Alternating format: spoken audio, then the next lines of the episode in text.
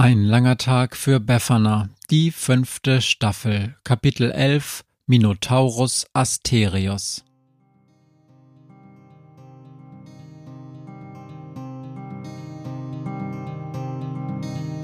Wenn der Wind einsam durch die Straßen fegt, wenn die kalte Nacht sich auf die Häuser legt, wenn in Fenstern Weihnachtsschmuck ins Dunkel scheint, dann sind Befana und ihre Maus nicht weit. Wenn die Turmuhr Mitternacht geschlagen hat, stürzt die Hexe sich mit dem Geschenkesack auf nem Besen mutig in die Nacht hinab zu den Wesen, die ansonsten niemand mag. Weihnachtshexe Befana ist für alle Monster da. Alle Ratten, Kakerlaken, Geister, Spinnen, Feuerdrachen, alle unsichtbaren Ungeheuer, Zauberzeitmaschinenbauer freuen sich schon das ganze Jahr auf den Winterwind, denn der bringt deine Weihnachtshexe namens Befana.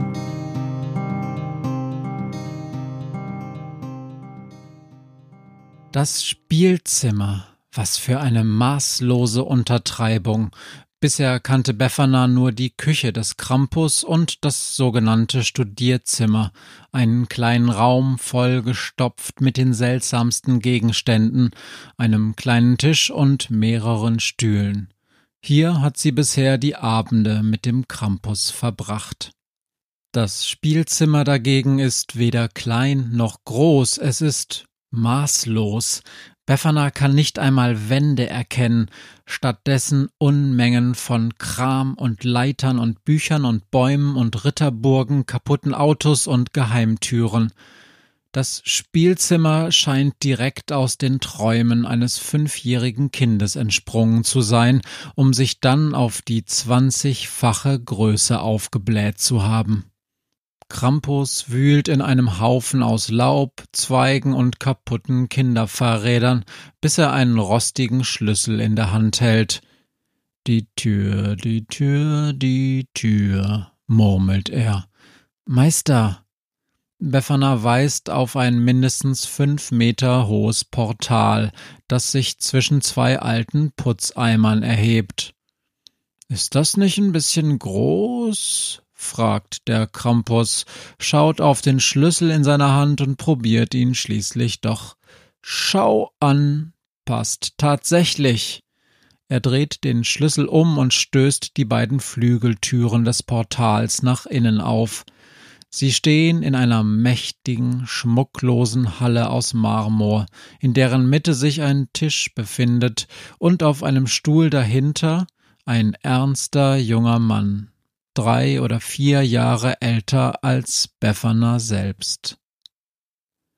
Hier ist eine junge Hexe, die ich unterweise, sagt der Krampus und ist verschwunden.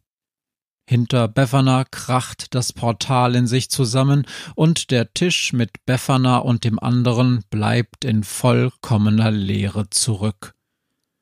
Setz dich, sagt der andere, das hilft gegen den Schwindel.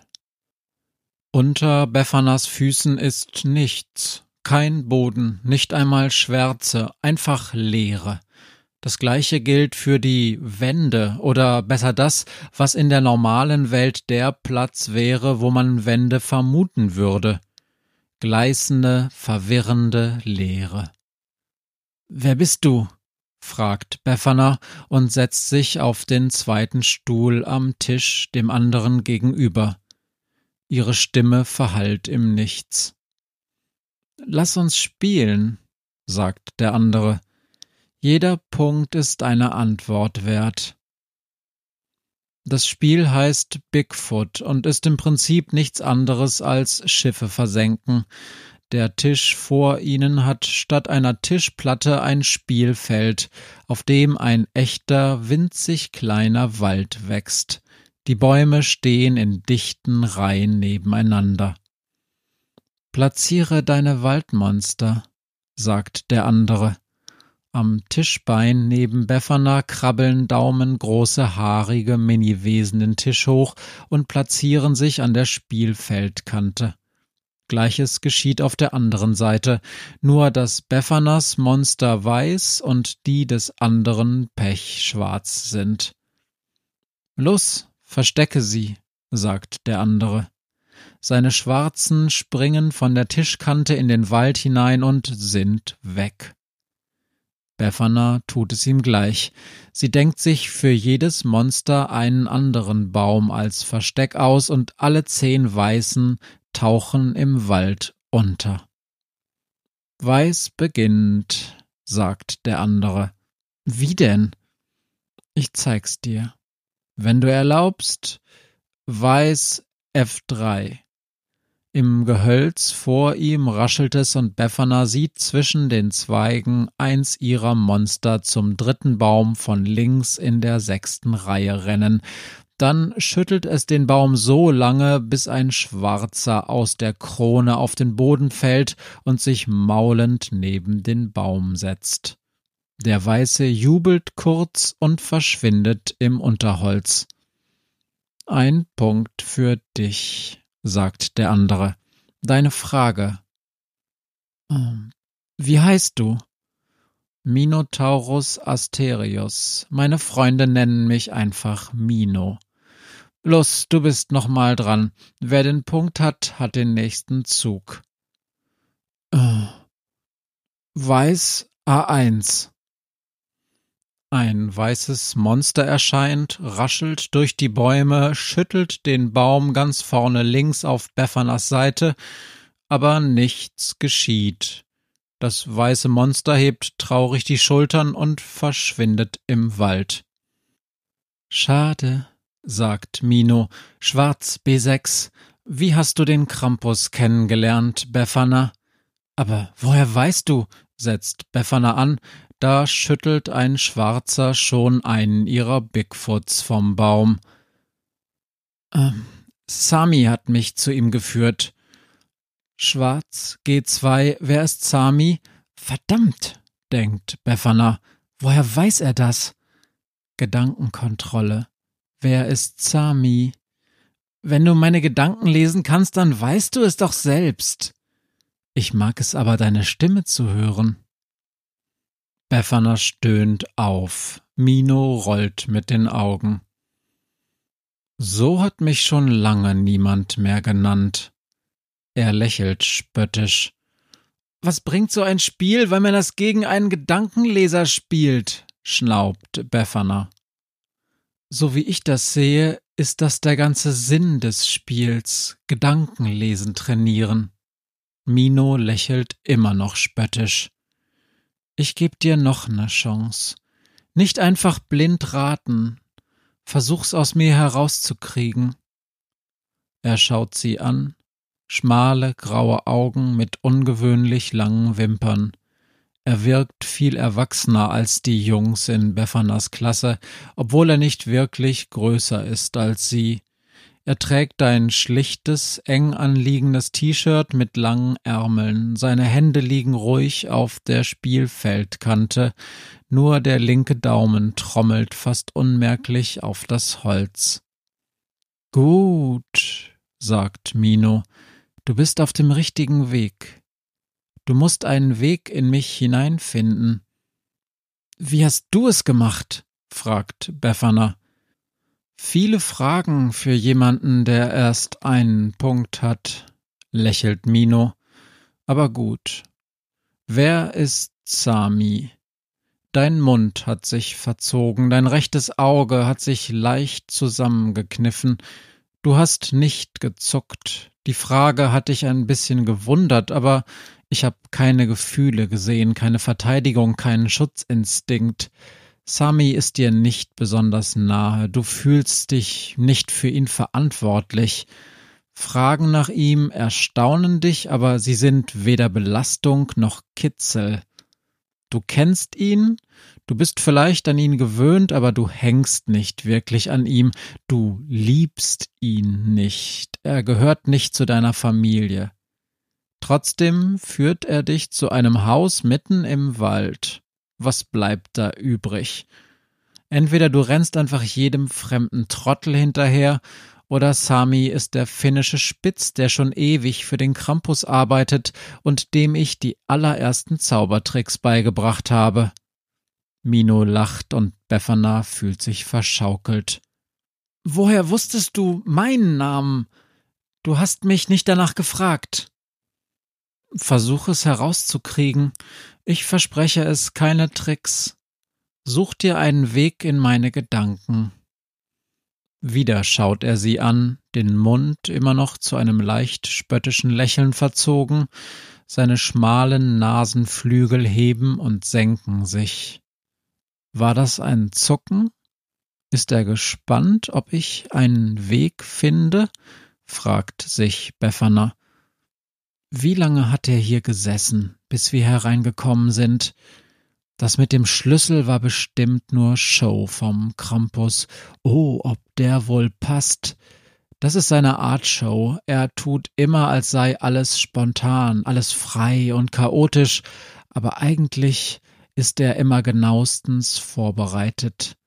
Er überlässt nichts dem Zufall. Mino hat gewartet auf Geheiß des Krampus? Ohne jeden Zweifel. Und ich war ziemlich spät heute, denkt Befana, mindestens eine Stunde später als sonst. War er etwa die ganze Zeit hier und hat gewartet? Gespannt, gewartet, bis wir endlich kommen? Was hat der Krampus ihm vorher erzählt? Der Krampus ist niemand, der sich jemanden wie Mino als Schoßhündchen hält. Er mit seinem Musst du selbst entscheiden, blibla blub. Er hat Mino dazu gebracht, freiwillig auf mich zu warten. Mino war gespannt wie ein Flitzebogen. Da, die Nasenflügel bewegen sich schneller, oder? Und der Daumen klopft schneller, nervöser. Mino hat gewartet, freiwillig, er ist einsam, er freut sich, dass er jemanden kennenlernen darf, von dem ihm der Krampus schon viel erzählt hat. Die er, Mino, beim ersten Treffen sofort beeindrucken will. Er sehnt sich danach, mit mir zusammen zu sein, dem Mädchen, das der Krampus für so wichtig hält, dass er seinen besten Schüler so lange warten lässt, um diese Show abzuziehen für das Mädchen seinen neuen Star. Minos Handknöchel knallen kurz und kräftig auf den Tisch. Das hättest du wohl gerne, Befana, zischt er und springt auf. C5, ruft er. A5, I5, B2, H3, D6, F4, A7. Das sind acht Punkte und acht Fragen. Aber weißt du was? Ich verzichte. Befana ist beeindruckt, aber nicht allzu lange. Weißt du, was ich mir wünschen würde, wenn ich der Krampus wäre? fragt sie. Sie wartet die Antwort nicht ab. Ich würde mir einen Sohn wünschen, der begabt ist, wie ich, aber besser aussieht, wie ein junger Prinz. Befana beißt sich auf die Zunge. Das war ein bisschen drüber. Ach, Du bist sein Sohn, oder? Du bist der Sohn des Krampus, Mino. Und E3, komm raus. Aus der Krone des Baumes winkt ein kleiner Bigfoot heraus. Ja, sagt Mino, der Zwerg hat einen jungen Prinzen großgezogen. E3 war gut. Zufallstreffer? Er hat sich bewegt, sagt Befana. So wie dein linker Daumen. Du bist Linkshänder, hab ich recht? Ich verstehe, was mein Vater in dir sieht, sagt Mino. Du bist vielleicht nur eine mäßige Hexe, aber schlau. Das muss ich zugeben. Danke, sagt Befana. Potzblitz ein Lob von einem jungen Prinzen. Und sie streckt ihm grinsend die Zunge raus.